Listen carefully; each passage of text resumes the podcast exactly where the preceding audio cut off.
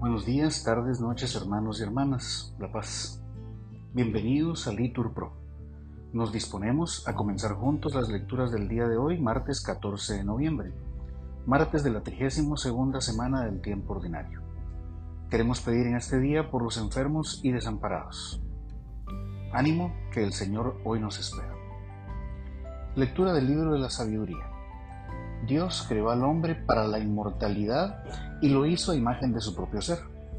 Pero la muerte entró en el mundo por la envidia del diablo y los de su partido pasarán por ella.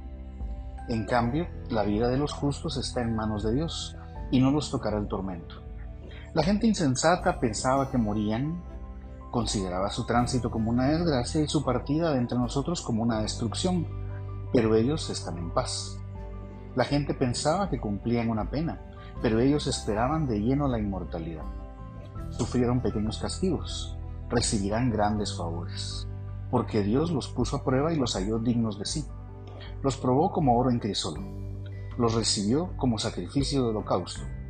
A la hora de la cuenta resplandecerán como chispas que prenden por un cañaveral. Gobernarán naciones, someterán pueblos y el Señor reinará sobre ellos eternamente.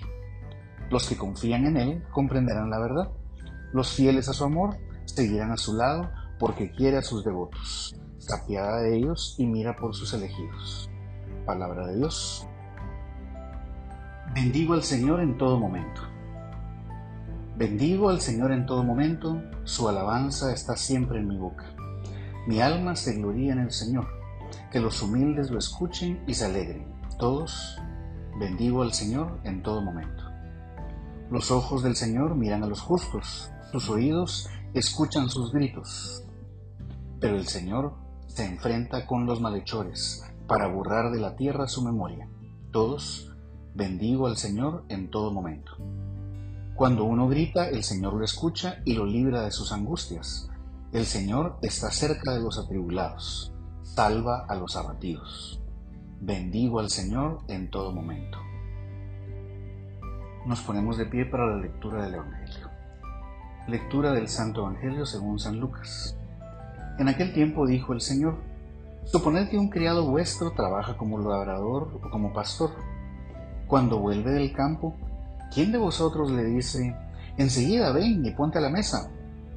No le diréis, prepárame de cenar, ciñete y sírveme mientras como y bebo. Después comerás y beberás tú. ¿Tenéis que estar agradecidos al criado porque ha hecho lo mandado? Lo mismo vosotros, cuando hayáis hecho todo lo mandado, decid, somos unos pobres siervos, hemos hecho lo que teníamos que hacer. Palabra del Señor. Gloria a ti, Señor Jesús. Hermanos, que tengan un bendecido día.